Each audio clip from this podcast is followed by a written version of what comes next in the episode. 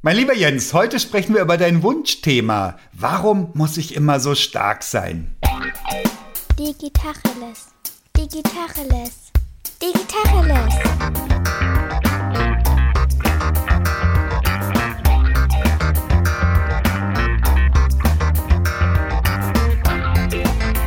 Mein Name ist Jens Wehrmann. Und ich heiße Eckehard Schmieder. Mein Lieber, es hat ein bisschen was Selbstverliebtes, sich so ein Thema zu wünschen. Selbstverliebt? Nee, ich habe das neulich mal auf LinkedIn gelesen. Da war so eine Grafik, wo, wo man gesehen hat, wie das menschliche Erfahrungsspektrum ist. Und da gibt's gute Erlebnisse und schlechte Erlebnisse. Und irgendwie suchen wir uns halt so die Spitze der tollsten Erlebnisse aus. Und irgendwie reden wir die ganze Zeit nur darüber.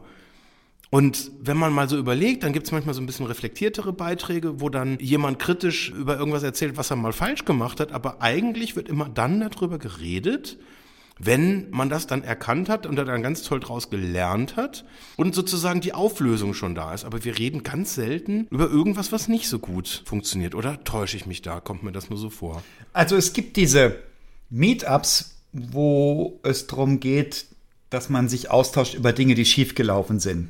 Je nachdem, wie Die das. Fuck-ups. Genau, Fuck-up-Night und so weiter. Je nachdem, wie das aufgezogen ist, hat das auch wieder was Kokettes, ne? Nach dem Motto, aber ich hab's trotzdem gerissen oder ich bin trotzdem so eine coole Socke, dass ich jetzt hier stehe. Oder ich bin so cool, weil ihr alle nur über eure Erfolge redet und ich kann sogar über meine Misserfolge reden und bin trotzdem so cool. Das ist ein bisschen so wie diese Jeans, die vor Jahren in Mode waren bei der Jugend, die so ein bisschen die Kniekehlen hingen, so nach dem Motto, ich sehe so cool aus, ich kann sogar eine scheiß Hose anziehen und bin immer noch cool. War das der Sales Pitch der Hose? Ich habe das so mitgenommen. Ich weiß nicht, ob es wirklich stimmt. Es schien mir jedenfalls auf Anhieb plausibel, ja. Okay. Hier redet der alte Mann über die Jugend von heute. Von gestern. Jugendsprache. Komm, wir machen eine Folge über Jugendsprache, das ist auch schön. Alter, ich sitze wieder Stunden da und schneide und schneide und schneide. Da muss man nichts schneiden, ist ja ungeschnitten. Anyway, alles andere ist doch langweilig, oder? Nur die Höhen und die Tiefen sind interessant. Die Tiefen verschweigen wir und die Höhen, über die reden wir gerne. Warum verschweigen wir die Tiefen? Das verstehe ich nicht. Alle reden ja immer über Authentizität, aber wenn wir irgendwie nur so 3% oder 1% von dem, was wir erleben, beschreiben und darüber dann irgendwie reden und uns austauschen und dann irgendwie ganz viele Leute super inspirieren, ist das inspirierend, wenn man immer nur den geilen Scheiß Ja, es ist nicht sexy. Du willst sexy sein. Du willst attraktiv sein für potenzielle Kunden, Mitarbeiterinnen, Mitarbeiter. Du willst einfach so dastehen wie jemand, mit dem man gerne zusammen ist, mit dem man gerne Dinge tut, dem man gern sein Geld anvertraut oder seine Aufträge, jemandem, dem man vertrauen kann. Aber die Wahrheit ist ja, man könnte dir ja mehr vertrauen, wenn man auch über deine Tiefschläge wüsste. Aber man will nichts Depro-mäßiges haben. Man will Leute, die nach vorne gucken. Du willst dich an Leuten orientieren, die stark wirken, weil Stärke zieht an. Auf der anderen Seite reden wir die ganze Zeit über Lifelong Learning und irgendwie fail fast, fail early. Wenn wir dann aber irgendwie daraus die Ableitung treffen, ja, wir wollen eigentlich nur Leute, die irgendwie gar nicht failen, dann ist das ja alles, das ist ja dann reine Augenwischerei, oder? Ich glaube, wir setzen einen oben drauf. Es geht nicht darum, gar nicht zu failen, es geht darum, zu failen und sogar diesen Fail zu verkaufen als Stärke. Genau dieses Fail fast, fail early oder Lifelong Learning geht genau in diese Sparte. Zu sitzen und zu sagen, scheiße, ich habe gerade gefailt und das fühlt sich furchtbar mies an und ich habe nicht die geringste Ahnung, wie ich daraus was lernen soll, das ist nicht zulässig, glaube ich. Das ist, das willst du nicht kommunizieren. Da würden alle draufhacken. Ich erinnere mich, ich hatte eine Freundin, die zwar den Führerschein hatte, aber nicht Auto fahren konnte. Wir hatten ihr mit der Absicht, sie zum Fahren zu enablen, einen Fiat 500 gekauft. So wirklich keine große Kiste, gebrauchtes Auto. Und sie sollte darin fahren lernen. Das war ein kleines Auto. Das Gedanke war, dass sie das gut beherrschen kann. Sie hat sich da ganz wohl drin gefühlt und sie fuhr mit dem Fiat 500. Und wir haben, um sie ein bisschen zu schützen, ihr so ein Anfänger-A hinten reingeklebt. So ein blaues Schild mit einem weißen Oh, A das kenne ich noch, ja. Bist du mit so einem Ding schon mal gefahren? Nö, ich sehe die Leute manchmal so. Das ist großartig. Also sie hat gesagt, sie kann nicht fahren. Die machen sie fertig. Und ich sage, was ist das denn? Das kann ja wohl nicht sein. Und dann habe ich ihr Auto genommen und habe Also derselbe Mensch, der sonst in einem Mercedes fuhr, einem großen Mercedes, der immer ruhig, ich bin ja so ein Sonntagsfahrer, ich bringe mich da nicht um, ich mache aber auch nichts Riskantes, ich bin aber auch keine Schnarchnase, also ich passe mich da gut an. Genauso bin ich mit diesem Fiat 500 gefahren, mit diesem Anfängerschild. So viele Vögel habe ich in meinem Leben noch nie gezeigt bekommen, wie auf den paar hundert Metern, die ich mit diesem Fiat gefahren bin. Völlig absurder Wahnsinn. Kleben Anfängerschild hinten rein, das heißt so viel wie oh bitte, nehmt Rücksicht auf mich, ich lerne ja noch und du bist freiwild. Absolutes Freiwild. Völlig krasser Wahnsinn. Ach. Eine Erfahrung, die mir bis heute nachschwingt, das ist bloody 30 Jahre her oder sowas. Kann man die auf Amazon bestellen, diese Schilder? Ich will so eins haben, das, das klingt super lustig. Mit Sicherheit kann man die. Die kannst du selber pinseln, kannst du bestellen, was auch immer. Einfach mit Edding hinten drauf malen, auf den Lack. Und das könnte belegen, wenn du eine Schwäche zeigst, gibt es Leute, die draufhauen die das genießen oder sich vielleicht selbst dran wachsend sehen, dass sie auf die Schwächen anderer hauen. Und das kennen wir, wenn wir in uns reinhorchen, ein bisschen von uns selbst. Diesen Impuls haben wir wahrscheinlich alle, das dürfte menschlich sein. Das ist dasselbe wie, dass mein Hund, wenn ein Reh vor ihm steht, so neulich passiert in unserem Wäldchen vorm Haus, steht er da und guckt zurück. Es guckt ihn an, er guckt zurück. Wenn das Reh sich langsam wegbewegt, passiert überhaupt gar nichts. Wenn es erschrickt und vor ihm wegrennt, dann tut er so, als ob er seinen Lebtag nichts anderes gegessen hätte als Rehfleisch. Und ab und durch die Mitte und hinterher. Ein kleiner Hund, wohlgemerkt. ich will sagen, dieser Reflex, dass wenn jemand sich schwach zeigt, dass man da sich überlegen fühlt im Gegenzug, der scheint, würde ich mal behaupten, uns immanent zu sein. Und je reflektierter wir sind, desto weniger würden wir draufhauen. Möglicherweise vermeiden wir den Blick auf uns selbst in dem Scheitern anderer. Wir sehen andere scheitern, haben Sorge selbst zu scheitern und würden das negativ bewerten oder auch beurteilen, um uns selbst rauszunehmen, um uns selbst klar zu machen, wir sind ja nicht gescheitert uns könnte es ja vielleicht sogar gar nicht passieren, weil wir ja viel cooler sind. Neulich mal bin ich auch über so einen Beitrag gestolpert, wo, das war irgendwie so ein Video, wo irgend so, so ein ganz junger Kerl irgendwie mit irgendeinem Kunden zusammen, der noch viel jünger war, erklärt hat, wie man ganz, ganz viel Umsatz macht und dann quasi den Leuten dann so irgendwie auch Social Media mäßig erklärt hat, hier so und so müsst ihr das machen und dann so nach dem Motto, dann seid ihr reich und dann könnt ihr euch große Autos leisten und hat dann quasi so erklärt, wie Sales funktioniert. Und was ich da erlebt habe, fand ich relativ bizarr. Das war so, das ging so Richtung Shitstorm, wo dann ganz viele Leute den Impuls verspürt haben, da drauf zu hauen, weil jemand gesagt hat, hey, ich bin stark, ich bin sehr erfolgreich. Hier ist mein Kunde, der ist auch sehr erfolgreich. Und wir erklären euch jetzt, wie ihr es schafft, wenn ihr uns beauftragt, auch eben sehr erfolgreich zu sein. Und das hat irgendwie so einen Impuls freigesetzt, dass man gesagt hat, nee, ihr seid blöde Typen und das müssen wir euch jetzt auch offen mitteilen. Aber das war jetzt eher sozusagen das Gegenteil von dem, was du gerade erzählt hast, dass man sozusagen sagt, hey, ich bin sehr stark und positioniere mich als stark, erzählt aber einen Quatsch, der einen wirklich, der, der halt einfach entwaffnend und naiv ist, äh, wo, wo jeder, der irgendwie ein bisschen Ahnung von dem Thema hat, sofort halt sagt, das ist doch Blödsinn, was ihr da faselt, das ist doch nicht okay. Und dann gibt's die Leute, die dann einfach weiterklicken und sagen, ja gut, hat uns jetzt irgendwie auch nicht weitergebracht. Und dann gibt's die, die sagen, nee, ich muss da jetzt irgendwie draufhauen.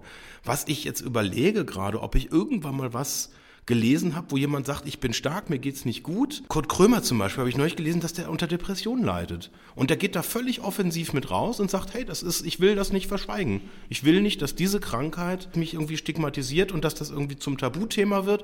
Ich möchte darüber reden. Ich weiß es schon lange, dass ich das Problem habe. Ich habe jetzt eine Diagnose und ich gehe da jetzt einfach mal offen mit um und bin in Therapie und da muss ich zugeben, was mein Impuls ist, ist, ich ziehe da meinen Hut. Ich finde das total beeindruckend, wenn jemand sozusagen rausgeht und sagt, ich habe eine Krankheit und das ist irgendwas Psychologisches, was auch immer. Das ist irgendwie, glaube ich, bei vielen Leuten negativ gesetzt, so nach dem Motto, ja, hast du irgendwie dich ja nicht unter Kontrolle. Ich meine, wenn du dir einen Arm brichst, kannst du sagen, boah, ich bin ein cooler Typ, ich bin 28 Meter runtergehüpft und dabei halt irgendwie, ja gut, irgendwie zwei Arme und ein Bein gebrochen und ich bin halt jetzt irgendwie voll Gips, aber bin trotzdem stark und hier guckt mal meine Bilder. Das ändert sich jetzt gerade, Jens. Lange Zeit war das verpönt mentale Sachen. Was wichtig ist, der Hinweis, ich habe jetzt eine Diagnose. Und das weiß ich von Leuten, die an unsichtbaren Krankheiten leiden, sei das eine chronische Migräne oder sei das eben ein psychisches Defizit, irgendwas, was nicht in Ordnung ist. Die Leute sehnen sich nach einer Diagnose. Und sobald sie die Diagnose haben, können sie anders mit umgehen. Und das ist ja auch nicht wirklich die Form von Schwäche und von Schwachsein, die wir meinen, sondern Wenn ich krank bin, bin ich krank in Gottes Namen. Wenn ich eine Diagnose habe, kann ich drauf zeigen. Gerade bei einer unsichtbaren Krankheit war das immer lange, lange schwierig in unserer Gesellschaft damit durchzukommen. Heute sind wir da irgendwie erwachsener geworden und wir gehen mit psychischen Krankheiten anders um als früher noch. Männer gehen mit psychischen Krankheiten schlechter um als Frauen, statistisch gesehen. Das heißt, Männer brauchen länger, um es zuzugeben. Männer brauchen zum Beispiel die Diagnose Burnout, um sich eine Depression zuzugestehen, weil das wird Frauen eher zugesprochen, eine Depression. Ist aber anders heute. Sobald ich eine Diagnose habe, das ist ja das Spannende, kann ich damit auf die Straße gehen und sagen, guck mal, ich bin krank und ich bin so cool, dass ich das sagen kann. Wenn ich das aber nicht habe, wenn ich sage, ich weiß nicht, ihr leistet alle so irre viel und ich bin immer so schnell müde, das wäre ein Ding, das würde niemand jemals sagen. Never. Weil das ist so unattraktiv. Das ist komisch. Warum ist der müde? Er ist ja faul oder was?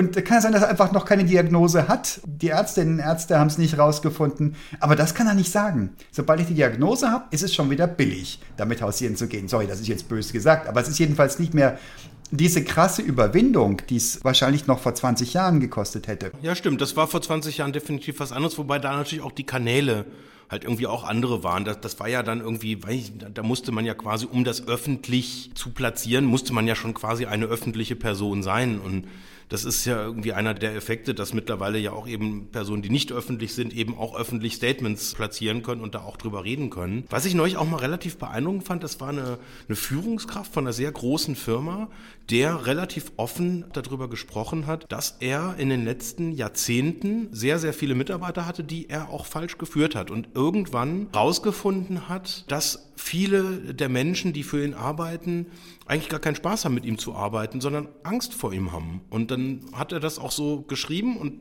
das muss ich sagen, das hat mich sehr bewegt, dass er das auch so äh, geschrieben hat. Aber auch da war eben das auflösende Element wieder das, dass er gesagt hat, ich habe es jetzt verstanden, ich habe es gelöst, ich führe heute anders, ich habe daraus gelernt. Ich bin eine coole Socke, weil ich bin cool genug, dass ich sozusagen über diese falschen Dinge äh, reden kann was für alle Leute, die vielleicht heute noch falsch führen, halt den Vorteil hat, wow, der hat es irgendwie kapiert, dass das Blödsinn ist, dass man Leute halt irgendwie über äh, Kennzahlen und Druck und weiß ich nicht was und irgendwie maximal Überstunden und sonst irgendwas dann halt irgendwie äh, bekommt und redet dann halt offen darüber. Das, das muss ich zugeben, das ist irgendwie so ein, so ein Punkt, den ich dann irgendwie beeindruckend finde. Aber in der Situation, wo man es falsch macht, ist es vielleicht dann auch eher sowas, wo man sich dann nicht so in der Öffentlichkeit halt irgendwie zeigen kann, weil das ist, glaube ich, immer noch ähnlich verpönt, wie als wenn man ja, wenn man sagt, ja, ich bin halt müde und auch ich habe heute irgendwie mal nicht so, ich bin so lustlos und es ist irgendwie so, ja, heute ist mal wieder so Hamsterrad.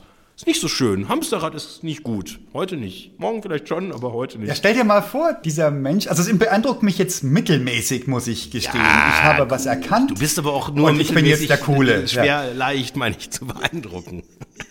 Ja, das mag ja sein. Aber stell dir mal vor, dieser Mensch, eine Führungskraft in einem Konzern, outet sich auf irgendwelchen sozialen Medien und sagt, ich glaube, die Leute mögen mich nicht. Ich bin Führungskraft, aber ich glaube, ich bin unbeliebt und ich habe keine Ahnung, wie das kommt und was ich tun soll.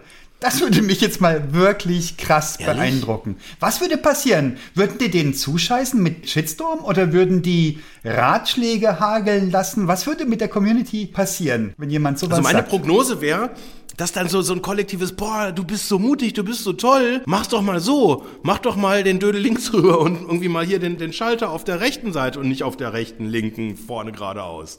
Dann kommen alle, alle und erzählen einmal, wie die Welt funktioniert, obwohl sie selber auch überhaupt keine Ahnung haben davon. Aber das würde passieren. Es würden ganz, ganz viele Ratschläge eintrudeln. Äh, gut gemeinte Ratschläge kommen. Alter, ja, das würde natürlich niemand wirklich brauchen, oder? Gut gemeinte Ratschläge aus Laienhand. Der würde ja potenziell, das lass uns das doch mal machen. Trauen wir uns das? Sind wir stark genug, uns sowas mal zu trauen?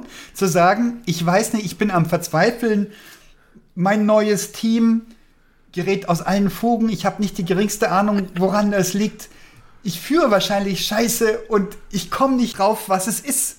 Boah, und dann mal gucken, was passiert. Wie geil ist ich das denn? Ich bin begeistert. Und da kann man ja, weiß ich nicht, nicht gerade am 1. April posten. Das wäre super. Obwohl, das wäre so als Variante am Anfang, wobei ich ja 1. April-Scherze generell eher sehr unlustig finde. Also gerade dieses Jahr war es wieder schrecklich unlustig. Ja, mach mal.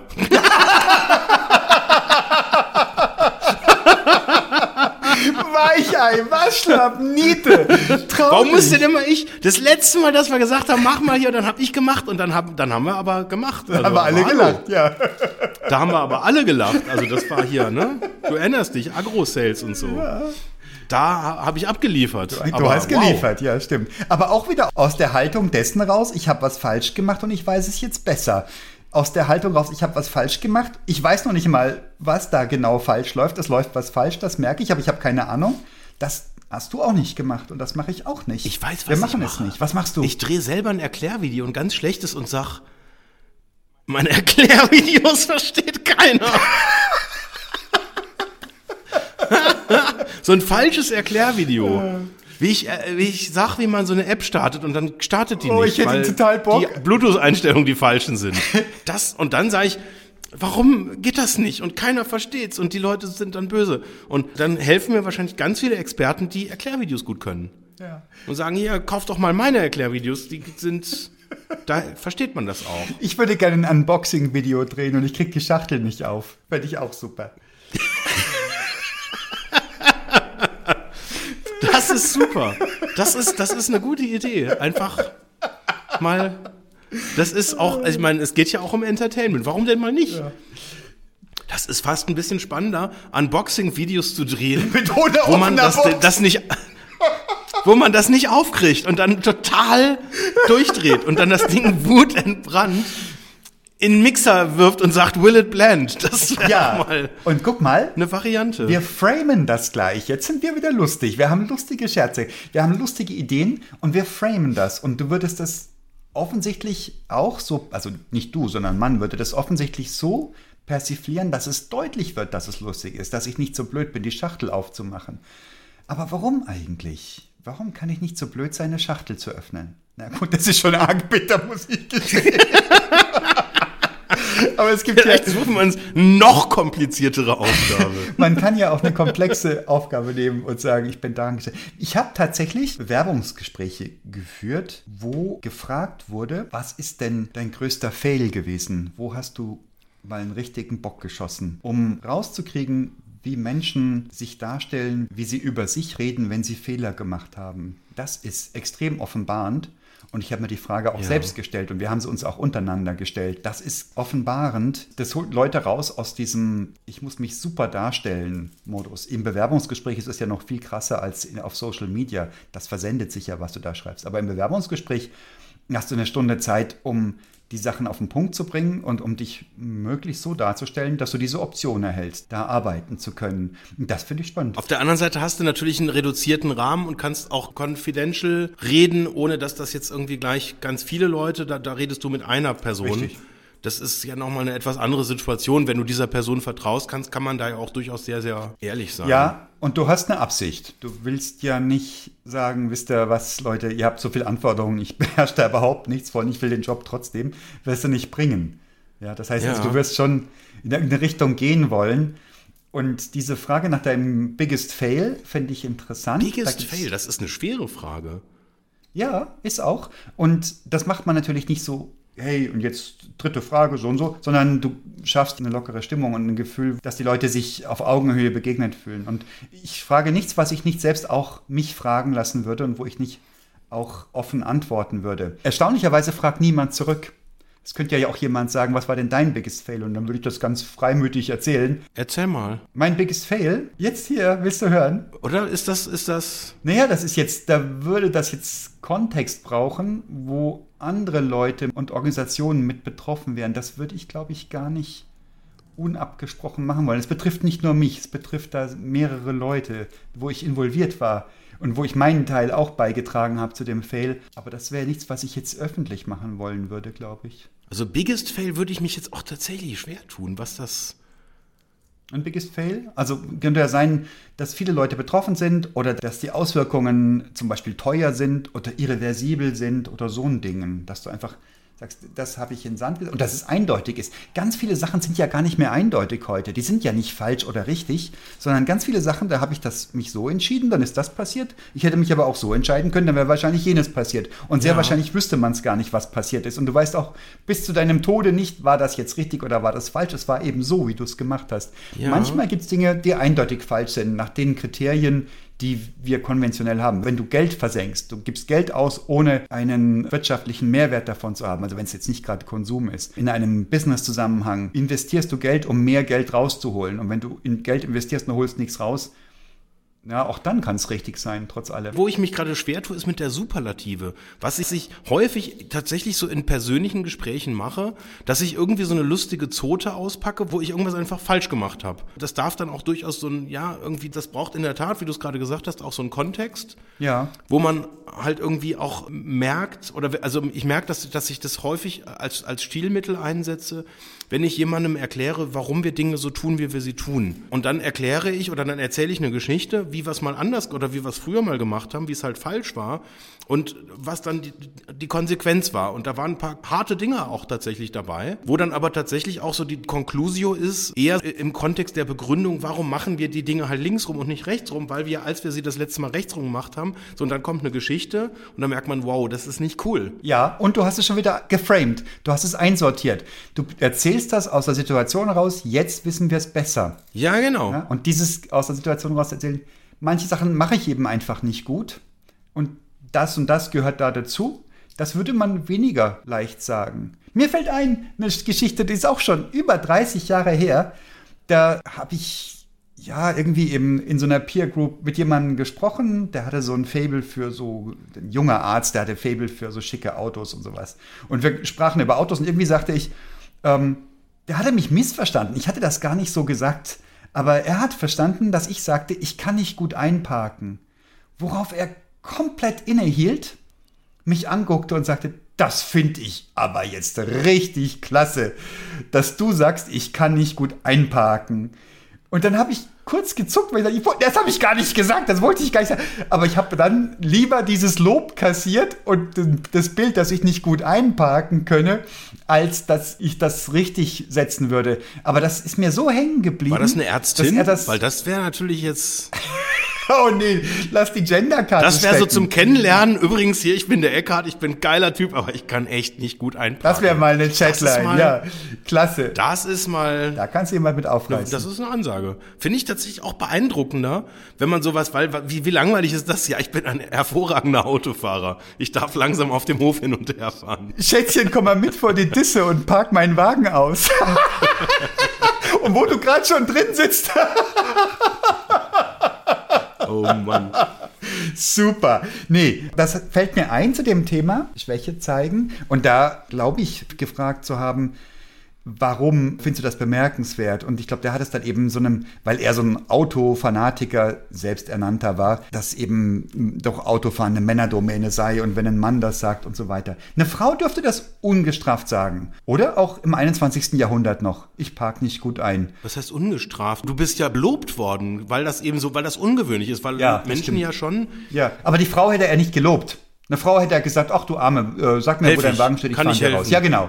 Meine Frau sagt, dass wenn sie ausparkt, es ist signifikant häufig ein älterer Herr, der wild mit den Armen fuchtelt, vorgeblich um ihr beim Rausfahren zu helfen. Und sie sagt, es ist krass, wenn der in so einem Winkel steht, dass sie nicht weggucken kann von ihm kommt sie dann wirklich nicht raus, was sie dann noch viel wilder macht, weil der Typ da steht und sie ist auch ausgestiegen, hat sie mir erzählt das letzte Mal und hat einen Typ bei uns im Ort zusammengeschissen. Er soll sich gefälligst um seinen Scheiß kümmern und nicht da rumfuchteln, während sie ausparkt. Und das ist großartig. Das ist so ein Ding, der würde nicht rumfuchteln, wenn ich am Ausparken bin, selbst wenn ich mich anstellen würde, wie sonst wer. Der fuchtelt rum, weil eine Frau drin sitzt. Ja, der hätte dann Mitleid, ne? Hätte nicht, hätte keinen Hilfeinstinkt. Weil das ist aber jetzt schon sehr in die Jahre gekommenes Denkmuster, glaube ich. Deswegen sagte ich auch alter Mann. Aber wäre das heute noch so? Hat eine Frau eine andere, kriegt sie eine andere Bewertung, wenn sie sagt, ich kann schlecht einpacken, als wenn ich das als Mann sage? Bei einer Frau würde man die Schultern zucken, so what? Wenn ich das sage, würde man auch Schultern zucken oder würde man sagen, na, ist aber ein bisschen unmännlich? Nee, man würde sagen, krass, du bist ein Hammertyp, du kannst nicht gut Auto fahren. Das war vor 30 Jahren. Würde man das heute sagen? Oder würde man auch sagen, sagen, so sagen, du, wie, du hast ein Auto. Also das ist halt so... Diesel oder was? Ja, den kann ich auch nicht einparken. Ja, ja nee, ich, also ich kann nicht so gut Uber bestellen. Das ist irgendwie. Der SUV ist zu groß, ich krieg den nicht in die Tasche rein hier in die Park. Ja, ja, der Neunsitzer. Krass. Jetzt sind wir aber auf Abwege gekommen. Schwächen, dann haben wir die Gender-Nummer noch. Dürfen Frauen eher Schwäche zeigen als Männer? Die Frage im 21. Jahrhundert, im Fortgeschrittenen, Dürfen Frauen eher Schwäche zeigen als Männer? Oder zeigen Frauen eher Schwäche? Oder machen sie das auch nicht? Wie ist denn das? Hm. Also unsere Kanzlerin hat neulich Schwäche gezeigt. Das weiß ich nicht. Sie hat sich entschuldigt für den Ruhetag, der vorne und hinten nicht durchdacht war. Aber sie ist ja streng genommen eine lame duck. Sie muss ja nicht mehr gewählt werden. Qua Amt. Ich fand das lustig. Habe ich zum ersten Mal aus, so gehört von ihr. Und also ich habe das auch für so eine also so ein Manöver gehalten. Ja. Und ich meine, ich fand das lustig, dass ja das aufgegriffen wurde danach, dass dann eine große deutsche öffentliche Talkshow das dann quasi als Leitthema genommen hat, um dann so ein bisschen so pro forma dann da so, ja, und sind Sie schon in der Krise, sind Sie mit Ihrer Kraft schon am Ende? Ich habe jetzt die genauen Formulierungen nicht mehr. Das war alles relativ drastisch, aber es war ja angelegt, um großmütig zu wirken und eben souverän zu wirken. Und das war bewusst es, das, es war eine Koketterie mit diesem, das war ja keine echte Entschuldigung, sondern im Prinzip, das war ein cooles Manöver tatsächlich. Ja, finde ich auch. Keine echte, aufrichtige Entschuldigung. Kein Zugeständnis von Schwäche oder Fehler. Nicht ernsthaft. Habe ich auch tatsächlich nicht als solches empfunden. Ich fand es tatsächlich lustig, wie dann nachher darüber so viel geredet wurde, weil ich meine, es ändert ja nichts, dass es halt am Ende eine ziemlich schwachsinnige äh, ein schwachsinniger Plan war. Ja. Aber ich fand die Berichterstattung beeindruckend tatsächlich, dass sich da ganz, ganz viele Leute äh, dann entweder drüber erbost haben und irgendwie gesagt haben, ja, es ist doch endgültig bewiesen, dass die Regierung nichts kann. Und dann andere gesagt haben, hier, äh, da müssten jetzt mal alle Führungskräfte mal ganz genau hingucken und so geht Fehlerkultur. Die anderen haben gesagt, ja, okay, das ist jetzt schön, jetzt haben wir Fehlerkultur, aber wollen wir mal über Lernkultur reden? Fand ich eigentlich auch ganz lustig. Weil was haben wir daraus gelernt? Nur nix. Aber wir haben halt mal über unsere Fehler geredet. Da sind ja. wir wieder beim Punkt vorher. Wenn man dann sagt, ja gut, beim nächsten Mal haben wir jetzt uns entschieden, wir impfen jetzt einfach ein bisschen schneller, dann wäre es wieder eine coole Geschichte gewesen.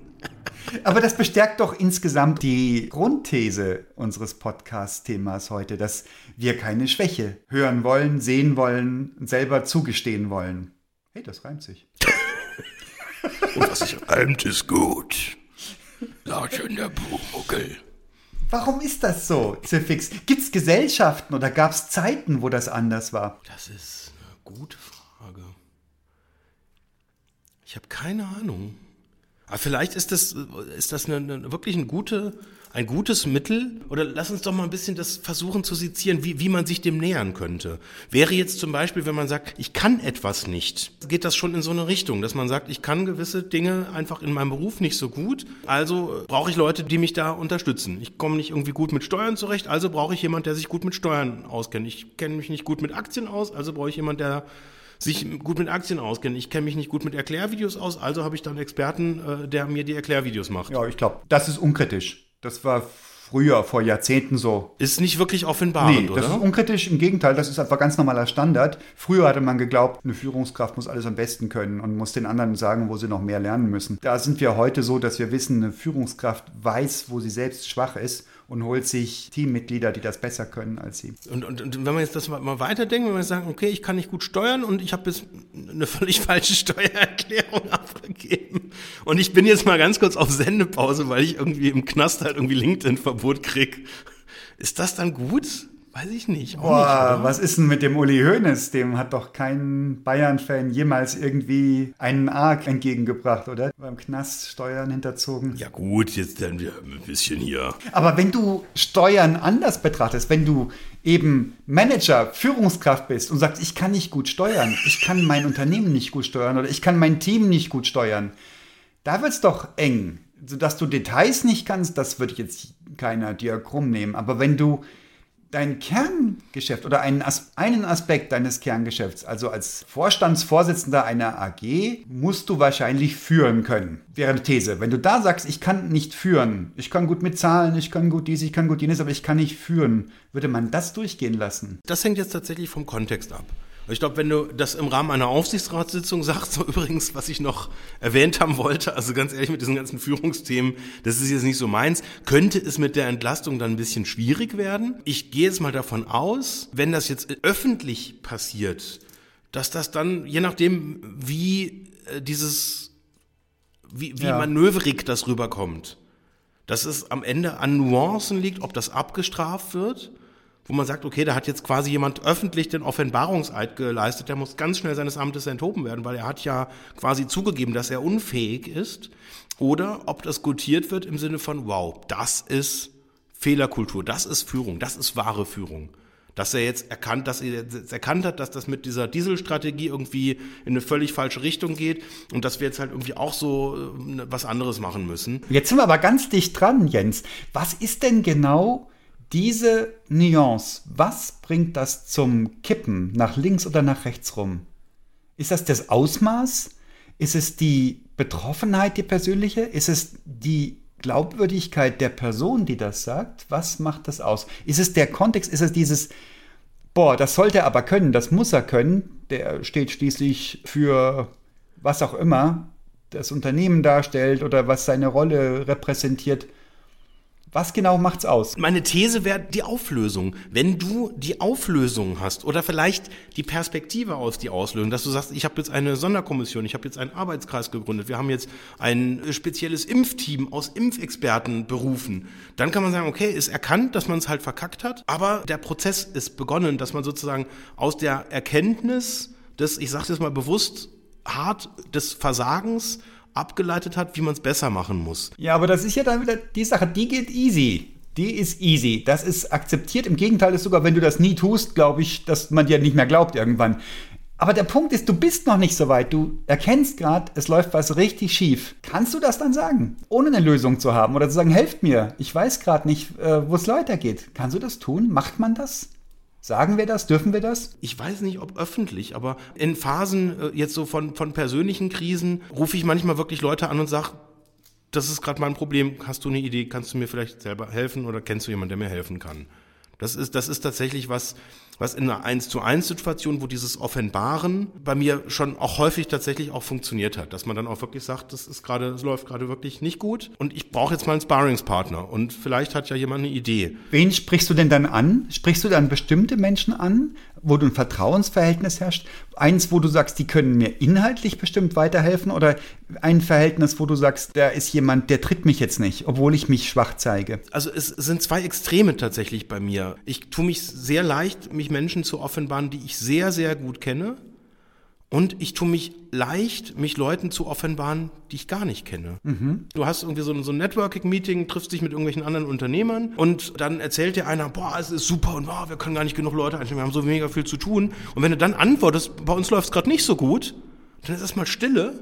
Und ich habe die Erfahrung gemacht, dass dann ein teilweise wirklich tiefes Gespräch zustande kommt. Auf Basis wirklich von, von so einem Bekenntnis. Das ist ah. jetzt allerdings natürlich ein Stück weit auch, würde ich jetzt mal so vermuten, habe es jetzt noch nicht so analytisch mehr bisher so, so durchdacht, aber ich glaube, das ist funktioniert in einem geschützten Raum, wo du irgendwie so unter deinesgleichen bist, mit anderen Unternehmern halt irgendwie beieinander und redest halt über die Themen. Und wenn man dann einfach mal sagt, nee, bei uns, wir hatten ein schlechtes Jahr, wir haben irgendwie einen großen Kunden verloren, wir haben irgendwie uns mit der und der Branche schwer getan. Und das, das spiele ich manchmal auch, weil ich irgendwie auch dann keine Lust habe irgendwie auf dieses, ja, und wir sind so toll und ja, wir sind aber noch ein kleines bisschen toller und ja, wir sind übrigens am aller, aller tollsten, weil es halt auch langweilig ist und weil es irgendwie, weiß ich gar nicht, ob das dann auch oft gekünstelt ist, aber äh, ob das, ist das schon Smalltalk? Ich glaube, manchmal ist es auch einfach Smalltalk, dass das so ein bisschen so dazugehört, dass man auch in dieser latenten Vertriebssituation sich dann sieht, wo man natürlich stark sein will, beeindrucken will und sagen, ja, wir sind ganz toll. Und wir haben auch, glaube ich, aus einer Sales-Sicht immer dieses Dilemma, dass man wenn man jetzt eine Geschichte aufs Auge gedrückt bekommt von jemand, der so unerfolgreich ist, dass er irgendwie seine Leute nicht auslasten kann, ja, ist ja was faul mit dem. Dann ist, dann muss das ja irgendwie auch schlecht sein. Dann hat er vielleicht irgendwie doch das noch nicht so ganz verstanden, hat nicht die richtigen Leute und dass das jetzt echt am Rahmen liegen soll, hm, glaube ich jetzt irgendwie auch nicht. Also im Zweifel bist du vielleicht nicht so attraktiv. Aber die Wahrheit ist doch eigentlich vielleicht genau das Gegenteil dass du dich dadurch, dass du dich öffnest, auf einer persönlichen Ebene attraktiv machst und sagst, das ist jemand, der der ist jetzt gerade ehrlich mit mir und der hat vielleicht auch die Größe. Ist dir das denn schon mal umgekehrt passiert, dass du das erlebt hast, jemand sagt von sich und seinem Unternehmen, das läuft gerade nicht gut, wir haben keine Ahnung warum und sind gerade blöd da. Und wie hast du da reagiert oder wie hat sich das für dich angefühlt? In der direkten Form habe ich das ganz, ganz selten erlebt. Also wirklich nur von Leuten, die ich so gut kenne, dass die da auch die Hose runterlassen. Es gibt so, so Hilfsformulierungen. Wenn mich jetzt ein Partnerunternehmen oder Wettbewerber oder so anruft, ist so dieser Code für, wir haben gerade ein Sales-Problem oder wir haben ein Auslastungsproblem meistens ja, bei uns ist gerade ein ganz großes Kundenprojekt ausgelaufen und da werden jetzt demnächst wieder Leute frei. Also ich interpretiere dann, dass jemand, wenn ich sagen will, hey, wir haben es irgendwie verkackt oder wir haben einfach, wir haben sau wenig zu tun und vielleicht haben wir irgendwie einfach falsch kalkuliert oder die Sales Pipe nicht gefüllt gekriegt oder haben vielleicht auch echt Corona-Effekte oder, oder, oder. Und äh, ich merke, wie ich dann für mich das akzeptieren kann, dass jemand das jetzt nicht explizit sagen kann und betrachte die Aussage aber wie, hey Jens, kannst du mir helfen? Warum denn nicht? Es ist ja völlig fein, weil ich ja selber auch weiß und ich hatte so oft diese Situation, dass ich Hilfe gebraucht habe. Und warum, warum denn nicht? Warum nicht die Leute anrufen und sagen, hey, ich brauche gerade Hilfe, ich habe gerade zwei Entwickler, die haben gerade nichts zu tun. Ja. Habt ihr irgendwie ein Projekt, wo ihr uns mit reinnehmen könnt? Oder kennt ihr jemanden, der eins hat? Wo ist das Problem? Ich verstehe das gar nicht. Ja, und wenn jetzt jemand noch nicht in der Lage ist, das so explizit zu sagen, dieses Hilf mir bitte, es ist ja nicht schlimm. Das ist menschlich. Ich kann kann das nachvollziehen. Du würdest das aber auch nicht als unaufrichtig einsortieren, sondern einfach nur als Schutzverhalten. Ja, absolut. Das ist ja klar. Wir sind drauf gepolt, wir sind stark. Wir reden über, mhm. boah, ich habe den Preis gewonnen, ach, und wir haben jetzt wieder da den Riesenauftrag und ach, jetzt hier das Fünfjahreskontingent von dem großen Automobilhersteller. Ah, der Bundespräsident war auch noch da und alles ist super. Und ja, wir sind irgendwie so angelegt und das funktioniert ja auch. Und ich glaube, es ist viel einfacher, wenn man aus einer komfortablen Situation heraus oder aus einer Position, wo man sich schon bewiesen hat, äh, auf das nächste Level kommt und sagt, hey, ganz ehrlich, wir sind zwar, wir sind zwar okay, erfolgreich, aber ähm, wir, wir könnten viel erfolgreicher sein und wir bleiben da hinter unseren Möglichkeiten und ich bin da unzufrieden mit und ich will da mal drüber reden und warum nicht auch öffentlich. Ich würde mal von diesem Unternehmensding wegkommen, dass ich als Unternehmer sage, wir sind gerade nicht erfolgreich ich habe ja da schon zu dem Zeitpunkt bewiesen, dass ich es kann, dass ich eine coole Socke bin, dass ich ein Unternehmen aufbauen kann und dass ein Unternehmen mal schwächeln kann aufgrund von tausend unterschiedlichen Faktoren, die nicht in meiner Person begründet sind, glaube ich, das ist uns allen hinlänglich bekannt. Dieses persönliche Schwächeln, da haben wir jetzt gesagt, das passiert im geschützten Raum. Da sprichst du mit Leuten, die du gar nicht kennst oder mit Leuten, die du sehr gut kennst. Mhm nachvollziehbar, weil gar nicht kennst, heißt, siehst du vielleicht auch gar nicht wieder. Ich erinnere mich an Reisegespräche im Flieger sechs Stunden nebeneinander sitzen oder im Zug zwölf Stunden nebeneinander sitzen. Kennst du Leute nicht, man unterhält sich und erzählt unglaublich tiefgehende Dinge, wenn dein Gegenüber entsprechend interessant ist. Man tauscht vielleicht sogar noch irgendwie Nummern oder Mailadressen, sonst was aus und weiß schon zu dem Zeitpunkt, dass man nie wieder kontaktieren wird. Finde ich total interessant und auch nicht kontaktiert werden wird. Das scheint so ein Hygienebedürfnis zu sein, so ein menschliches. Ist aber auch ohne Konsequenzen, weil du die Person ja nicht mehr sehen wirst. Und das andere, wenn du jemanden sehr gut kennst, ist auch ohne Konsequenzen. Da hast du ja Stimmt. auch schon eine Beziehung etabliert und da sollte dann das nicht einbrechen, dadurch, dass du sagst, mir geht's gerade nicht gut. Im Gegenteil, das ist ja bestimmt auch Konvention bei uns, dass man dann Hilfestellung leistet. Also man nicht sagt, du, das ist mir scheißegal, mir geht's selber nicht gut oder irgendwas, sondern dass man dann sagt, ja, hey, wie kann ich dir helfen? Und da männlich-weibliches Verhalten, um da zurückzukommen, die Frauen, die sich zuhören und sich dadurch helfen und die Männer, die immer sofort eine Lösung draufkloppen ohne das Problem verstanden zu haben, weil sie nicht wollen, dass jemand jammert. Da würde ich widersprechen. Ich glaube, das ist kein Gender-Thema mehr, ob, ob man einen Lösungsimpuls setzt. Also ich merke das selber bei mir, dass ich manchmal einfach nur reden will und ich gar keinen Hinweis brauche und auch irgendwie einfach nur mal reden will. Oder ich hatte neulich, das war eine, eine krasse Situation, da hat mich ein Kollege irgendwie angerufen, hat gesagt, du Jens, ich habe da gerade echt ein Thema, ich komme da gerade nicht weiter und hat halt dann irgendwann, der hat erzählt, ich weiß nicht, ich habe ab und zu mal hm und hm und ja und aber ich habe gar nichts gesagt. Und irgendwann sagt er Jens ich habe es jetzt verstanden. Du äh, danke du hast mir sehr geholfen. Und man, man, sollte das nicht unterschätzen, ja, ja. was da psychologisch halt auch passiert, dadurch, dass du sozusagen dich sortierst, strukturiert, ein Sachverhalt so in Worte fassen musst, ihn erklären musst, es explizit aussprechen musst, einen roten Faden da reinkriegen musst. Ja. Allein das hilft ja ganz oft schon. Ist mir völlig klar. Mir geht's drum, ich bin so konditioniert. So wie wenn jemand hinfällt draußen auf der Straße, ist es schlau, den nicht sofort aufzurichten, sondern erstmal zu gucken, weshalb ist der oder die hingefallen. Und die Leute richten auf Genauso wie wenn jemand offensichtlich Schwierigkeiten hat, mit irgendwas irgendwo reinzukommen und durchzugehen, wird er durchgezerrt. Also ein Blinder, der irgendwo an der Tür steht. Ich habe das schon von Blinden gehört, die sagen, sie wollen nicht angefasst werden dauernd. Sie brauchen halt ihre Zeit irgendwo durch.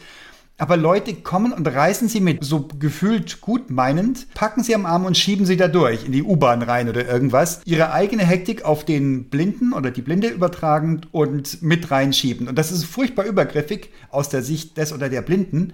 Das tun wir. Und genauso bin ich konditioniert, wenn mir jemand sagt, du, ich habe folgendes Problem. Ich habe sofort eine Lösung. Ja. Entweder richtig oder falsch, aber ich habe eine Lösung. Und ich weiß sehr wohl intellektuell, dass das nicht schlau ist. Dass es schlau ist, erstmal das Problem zu verstehen, wenn überhaupt. Und dass ich ja in der Regel auch gar nicht gefragt werde nach einer Lösung, sondern ich werde gefragt als Zuhörer. Und trotzdem haue ich sofort eine Lösung drauf. Ich muss mich da aktiv zurückhalten. Und das meine ich ist schon ein Phänomen, das ich mein Leben lang beobachte. Das wird immer besser, weil ich immer mehr verstehe. Ich habe heute heute gerade angefangen, mich auf einen Termin nächste Woche vorzubereiten. Das ist so ein Coaching. Und da gibt es auch so ein paar Grundstatuten. Und eine der Dinge, die da drin steht, ist, nachdem man sich zugehört hat, dass man sich ausreden lassen soll und man soll nicht lösen. Also maximal eine eigene Erfahrung schildern. Nicht Erfahrung von einem Freund oder irgendwie so eine, die man mal mitgekriegt hat oder gelesen hat. Eigene Erfahrung. Nur eigene Erfahrung. Nicht bewerten, nicht lösen. Ganz explizit. Alter, das macht Sinn. Fand ich Hammer. Weil das ist genau das Ding. Und das ist vielleicht sogar der Grund, weil wir wissen, wenn wir jetzt irgendwie auf Facebook, LinkedIn, Insta oder Xing unseren Kack da reinschreiben und sagen, hey, ich krieg gerade gar nichts auf die Kette, die Leute lösen. Die hinterfragen gar nicht. Die hören auch, die, vielleicht hören sie noch zu, aber die lösen. Die sagen, ey, ich bin cool, ich bin stark. Und durch dieses Dilemma wäre es mal so eine Theorie, weil wir das wissen, dass da was passiert, was wir nicht haben wollen, was uns überhaupt nicht hilft, dass da dann 300 Lösungen halt irgendwie in den Kommentaren stehen. Was soll das? Das bringt uns nichts, weil uns die Konventionen des Umgangs fehlen. Boah, ich hätte so einen Bock, das durchzuführen. Ich hätte so einen Bock, das als soziologisches Experiment zu machen. Irgendeine Unmutstimmung oder irgendein Ding, was ich nicht packe, einfach da öffentlich zu stellen. LinkedIn wäre eine super Plattform dafür und mal beobachten, was passiert. Das fände ich super. Die Kommentare, die Meta-Kommentare, die Kommentare zu den Kommentaren. Nein, löse nicht. Er muss erstmal sein Problem richtig für sich selbst. Äh, geil, geil. Wahnsinnig spannend. Soziologisches Experiment. Wie reagiert mindestens dieser Ausschnitt aus der Gesellschaft auf eine Offenbarung? Ohne das schon gleich geframed zu haben. Jetzt weiß ich es ja besser. Ein, ich weiß es nicht, ich bin verzweifelt oder traurig oder was auch immer man da haben kann. Oh, oh, oh. Ich glaube, da bin ich wieder an der Pflicht, oder? Ja. du bist halt so ein freies Radikal, bei dir ist wurscht. ja, ja, nee, ist super. Nee, stehe ich voll drauf. Ist, ich weiß noch nicht, ob ich es mich traue und das ist in der Tat unglaublich spannend. Wir könnten auch mal gucken, ist dir sowas noch nie untergekommen? Ich überlege gerade auch meine eigene Erfahrung mit sozialen Medien. Immer nur aus der Position der Stärke. Aber ich glaube, dass man im geschützten Raum das macht. Dass wir das im geschützten Raum machen, dass wir uns austauschen über Probleme und nicht öffentlich. Wir tragen es nicht vor uns her. Vor uns her tragen wir unsere Stärken, unsere Glücksmomente, das, was wir als attraktiv für andere empfinden. Absolut. Aber ich habe vorher was so ganz Geiles gelesen. Warte mal, wo ist denn das? Ich muss mal ganz kurz gucken. Es gibt zwei Arten von Schwäche. Die eine macht uns stark, wenn wir sie zulassen. Die andere ist in Wahrheit unser Ego. Ui. Und was heißt das? Weiß ich auch nicht. Die meisten von uns lassen keine echte Schwäche zu, sondern Ego. Das verstehe ich nicht. Das eigene Ego unter dem Deckmantel der Schwäche zu verteidigen, macht uns schwach. Ach so, nach dem Motto, ich bin zwar doof, aber so bin ich halt. ich hatte mal eine Freundin, die hat das gesagt. Also ich habe meine Schwächen und wer mich mag, muss mich mit meinen Schwächen mögen. Das fand ich auch relativ dings ähm, einfach gedacht. Da ist die Option rausgenommen, dass man sich ja auch verändern kann oder an seinen Schwächen arbeiten. Und das wird doch auch oft, oder? Das wird oft auch falsch gedacht und falsch gemacht. Dass Menschen sagen, so bin ich halt, ich bin halt so. Und das ist ja auch eine Form von, ist das, was ist das? Ist das Verzweiflung? Ist das Resignation? Das hätte ich unter Ego verbucht. Unter wurscht. Nee, glaube ich nicht. Nee, das, das glaube ich nicht. So nach dem Motto, ich kann halt schlecht einparken. Wie komme ich zu so einer Aussage? Dann übe ich's halt. Fuck, ist doch wichtig. Da lerne ich halt einparken, dann übe ich das den ganzen Tag. Hat mir neulich eine Freundin erzählt, fand ich lustig. Die hat sich ein neues Auto gekauft und hat gesagt, ich muss jetzt einparken üben. Fand ich total cool. Da würde ich mir auch erst ein neues Auto für besorgen. Weil mit dem alten ist es ja egal, wenn man Nein, du hast es nicht kapiert. Nein, das Auto war anders weiß, als das doch, doch, andere. doch. Das war größer und dann muss man Alles das neu gut. üben, weil das Ja, ja. kleinere, das kannte man halt. So und dann aber anders und dann übt man und dann lernt man, dann kann ich's halt. Und ansonsten, wenn ich es nicht übe, kann ich's halt nicht. Und so ist doch das Leben. Das Leben funktioniert, das ist doch so angelegt. Die Dinge ändern sich. Wir machen doch heute was, was wir gestern noch nicht gemacht haben. Und natürlich kann ich's am Anfang erstmal nicht oder nicht so gut. Und dann übe ich's, dann lerne ich oder gebe ich dann gleich auf und sag, boah, ich bin so schwach, ich kann das nicht, ich kann nicht einparken, bin zu doof. Muss halt akzeptieren, ist halt das Auto verschrammt. Parksensor war ja nicht mehr drin. Kamera. Da ist er wieder. Der Jens. Man muss nur genug üben, dann geht alles. Ja. Oder? Was eine These. Nein, natürlich nicht. Wie, weil wir, wie, Dinge, nee, nee, natürlich nicht. Natürlich, na klar. Es gibt Dinge, an denen arbeitest du dich ab. Die kriegst du nicht gebacken, weil du nicht befähigt bist dazu, Ja, weil du es nicht na, kannst, weil du es nicht verstehst, weil du es nicht willst. Und die kannst du auch nicht üben. Es gibt Dinge, die bereist du nicht. Was machst du denn, wenn du nicht empathisch bist und merkst, alle Leute reden von Dingen, von denen du nichts verstehst. Da passieren Dinge zwischen Menschen und du kriegst das nicht mit. Das muss doch totale Scheiße sein. Nee, das Geile ist, wenn du nicht empathisch bist, kriegst du es nicht mit. Das ist super. Nee, ich kenne Leute, mindestens zwei, die in der Empathiebandbreite Löcher haben. Oh. Und die merken das und die werden richtig, richtig böse, wenn die das Gefühl haben, da passiert irgendwas und sie kriegen nicht mit, was das ist zwischen den Menschen. Und das ist richtig schlimm. Und das sind unangenehme Menschen auch, mindestens in diesen Situationen. Ja. Ja, nein, lustigerweise will, will ich dir gar nicht widersprechen. Ja, es gibt definitiv Dinge, die man nicht kann, die ich nicht kann. Und da habe ich gar nicht den Anspruch, dass ich die kann. Meine These war ja nur, Lernen reicht nicht immer. Oder Üben reicht nicht immer. Ja, ja, ja, Oft gut, wahrscheinlich, aber, also nicht immer. lernen und üben kann ja auch heißen, dass ich dann quasi es nicht direkt löse, sondern eben, dass sich den Kontext so verändert, dass es gelöst ist. Ist ja die andere Alternative. Love it, change it or leave it ist so ein altes Sprichwort. Und wenn ich sage, ich kann es halt nicht und ich kann es auch nicht lernen, ja, dann, dann entweder gehe ich weg oder suche mir halt einen Kontext, wo das, was ich nicht gut kann, halt jemand anders halt besser Was kann. ist denn mit Eheleuten, die sich umbringen, wo die Frau den Mann umbringt, wo man dann hinterher sagt, warum bist du nicht weggegangen? Und sie kann es nicht erklären. Gibt es zuhauf solche Fälle, auch Männer, die Frauen umbringen, davon abgesehen, aber es gibt zuhauf solche Fälle, wo du nicht erklären kannst, warum jemand nicht einfach gegangen ist. Warum lassen sich Frauen schlagen und nochmal und nochmal und sie gehen ins Frauenhaus und sie gehen zurück zu ihrem schlagenden Mann und sie können nicht erklären, warum das so ist. Die Welt ist nicht so links, rechts, Mitte. Die ist nicht schwarz oder weiß. Da gibt es ganz viele Dinge, auch in dir drin, die du nicht ansatzweise überreißt, warum du Dinge tust, wie du es tust. Das ist nicht, musst du halt lernen, dann geht's schon. Oder wenn du es nicht lernen kannst, lass halt bleiben, such dir halt eine andere Umgebung. Viel komplexer. Und da frag mal so eine Frau, warum lässt du dich schlagen? Das ist doch krass. Das ist doch total krass. Oder ein Mann, warum schlägst du? Noch krasser. Ja. Was wird der sagen? Und sagen, die ist halt eine Schlampe oder was? Also ist doch krass. Dann komm da mal drauf, einen Menschen zu schlagen. Finde ich völlig absurd. Und, es, und täglich passiert das. Jetzt in Corona-Zeiten wohl noch viel krasser. Was hat das zu tun mit Starksein und Schwachsein? Die Leute sind in Beziehungsdilemmata gefangen. Und die kommen da nicht raus. Und wahrscheinlich noch nicht immer mit Therapie. Ja. Weil sie Traumata wiederholen aus der Kindheit oder was auch immer da alles. Ne? Drogen, was auch immer eine Rolle spielen mag. Da sind wir auf einem ganz anderen Niveau von Schwäche und Stärke. Hilft uns das weiter bei der Frage? Stark sein, schwach sein? Ich habe nur widersprochen, dass man Dinge einfach lernen kann oder bleiben lassen kann. Ich glaube, da gibt es ganz viel zwischendrin. Du musst es, du sollst es, du willst es und du kannst nicht. Und du kannst nicht verstehen, dass du es nicht kannst. Und du kannst es nicht zugeben, dass du es nicht kannst. Gilt das auch fürs Schwachsein selbst? Kann man das Schwachsein lernen? Boah, yes. Ist das was, was man lernen will, vielleicht mal einen vorher? Oder ist, ist, ist, das gut so, wie es ist, dass wir sagen, wir sind, das war ja die Ausgangsthese, wir sind stark und, unser Umfeld will auch, dass wir stark sind und wir haben quasi, wenn wir was öffentlich sagen, ist das ein Sales Pitch und Leute wollen Sales Pitches von Leuten hören, die auch stark sind. Also ist das gut, dass wir stark sind oder ist es ein erstrebenswertes Merkmal, dass wir auch schwach sind? Boah, Was würde denn passieren, wenn alle Leute schwach sind? Was wäre denn dann los in der Welt? Wäre das gut? Wollen wir das? Naja, du bist ja nicht durchgängig schwach. Du hast ja eben schwache Momente oder Dinge, wo du schwach reagierst. Das wollen wir. Das wollen wir sein dürfen und zugeben dürfen. Vielleicht nicht in die Welt rausposaunen, aber vor den Menschen, die wir lieben. Ich habe ganz viele Mechanismen anerzogen, wie ich meine eigenen Schwächen vor mir selbst verbergen kann. Da bin ich ganz sicher. In den meisten Fällen werde ich es nicht merken. Und da, wo ich es merke und sage, guck mal, da bist du schwach und ich kann mich trotzdem noch mögen deswegen und vielleicht mich entschuldigen, wenn ich irgendwie was versiebt habe.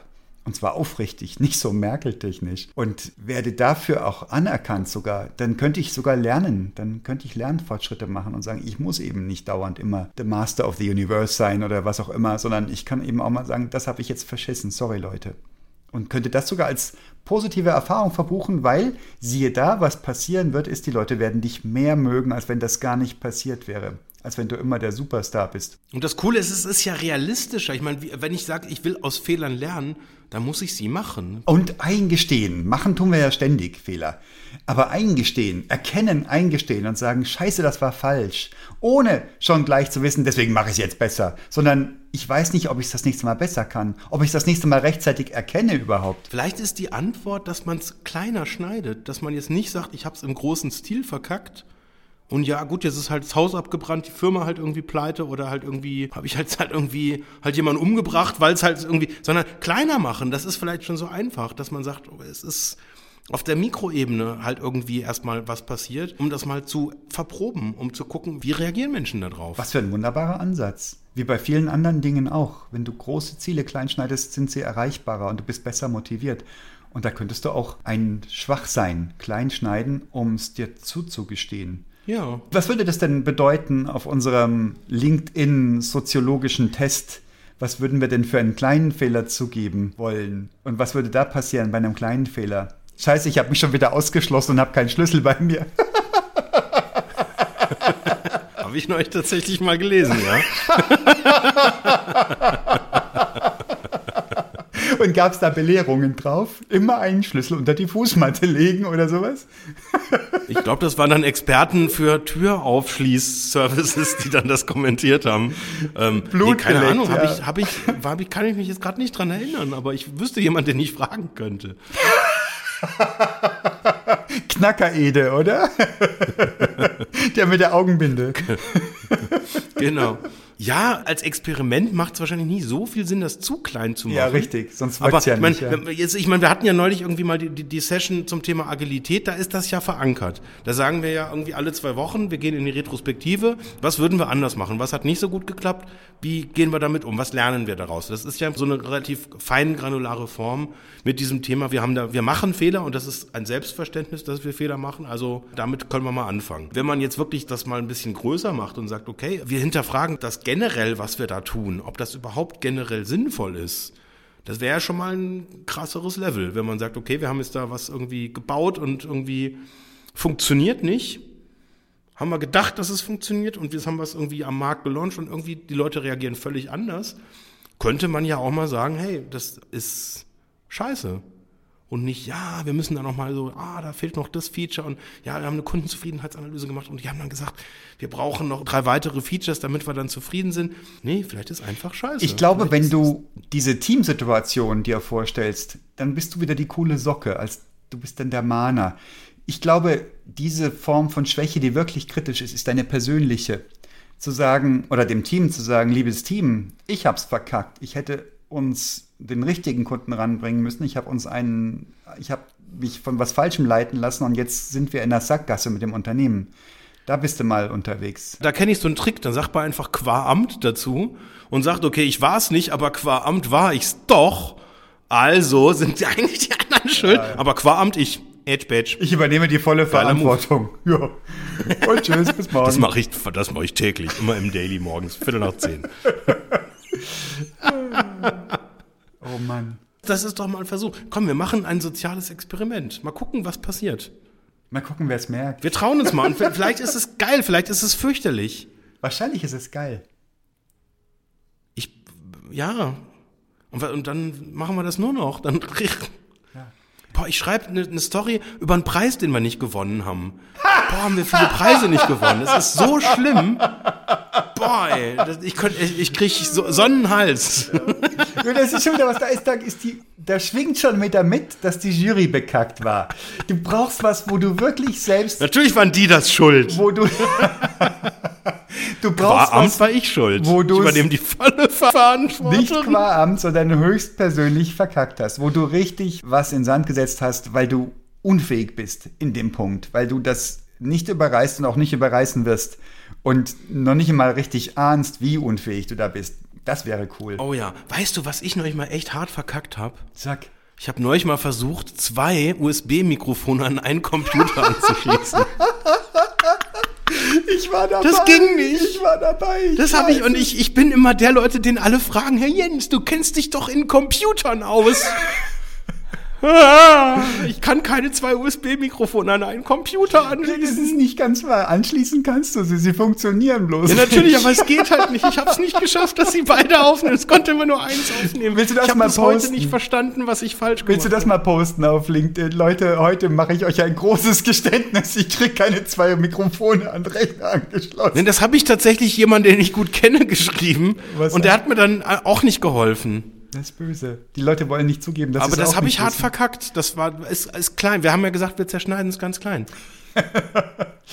Ja, ja. Poste das und dann gucken wir, was passiert. Freue ich mich drauf. Alle, die den Podcast gehört haben, bitte nichts kommentieren, weil sonst ist das Experiment ja Nee, du verfälscht. ganz ehrlich, wir haben ja eh 28 Folgen vorproduziert, also bis das hier gesendet wird, ist ja eh schon wieder Weihnachten 2023. Frohes Fest Guter übrigens nochmal. Dann müssen wir aber die Ergebnisse des soziologischen Tests nachtragen. Machen wir nochmal eine extra kleine Miniserie draus. Ich mache das, bevor es gesendet wird und dann lösen wir es retrospektiv auf. So also ich verspreche gar nichts, weil ich habe da Guter Angst Plan. vor. Aber was ich verspreche, ich ermunter auf jeden Fall dich, dass du das Experiment durchführst.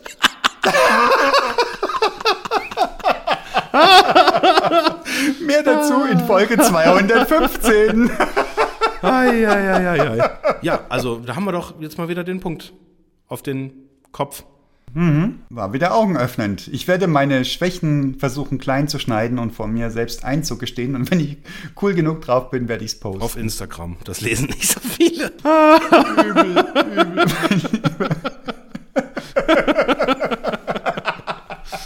Ach, ja, war schön mit dir. Bis bald. so ist es. See you. Tschüss.